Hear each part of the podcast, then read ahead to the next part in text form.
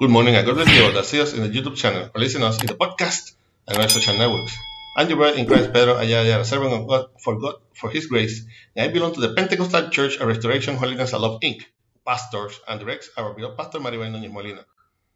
Our church is located at Calle Flamboyant 194, Pueblo Indio, in Canóvanas, Puerto Rico, and this is the ministry that bears by name from the school to heaven, la escuela al cielo.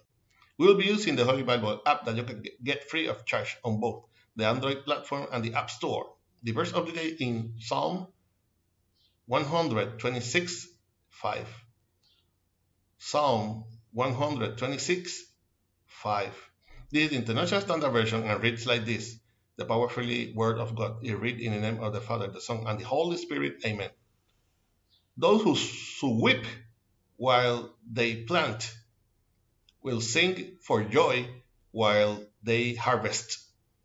Again, those who weep while they plant will sing for joy while they harvest. Please God, continue blessing your already blessed word. Prayer for restoration. This verse where the psalmist, far from feeling defeated, far from feeling abandoned, and in solitude reaffirms his confidence, his hope, and the certainty that having been faithful to the Lord and having faced suffering because of the name of God will have his rewards both in heaven and on earth. Brother and sister, who sees or listen to me, it's a message to all of us and even those who have not made the, the decision to follow Christ.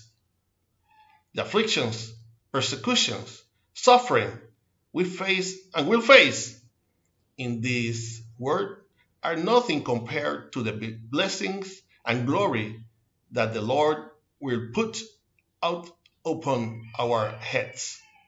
So, if you haven't already decided to feel and receive the joy and serving of serving Christ, which is only the beginning of the glory to come. Amen.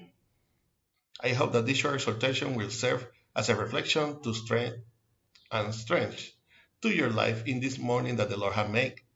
For praise and message to our email, ministerio de la escuela para cielo at gmail.com. You can also get us on YouTube and listen us in the podcast and Facebook. Remember to like and share us to support this ministry. You have not already did subscribe to this channel where from Monday to Friday we will give what we have received by grace. This was your brother in Christ, Pedro Ayala servant of God for his grace. And we will see each other in the next year if Christ had not come to seek us as a church yet.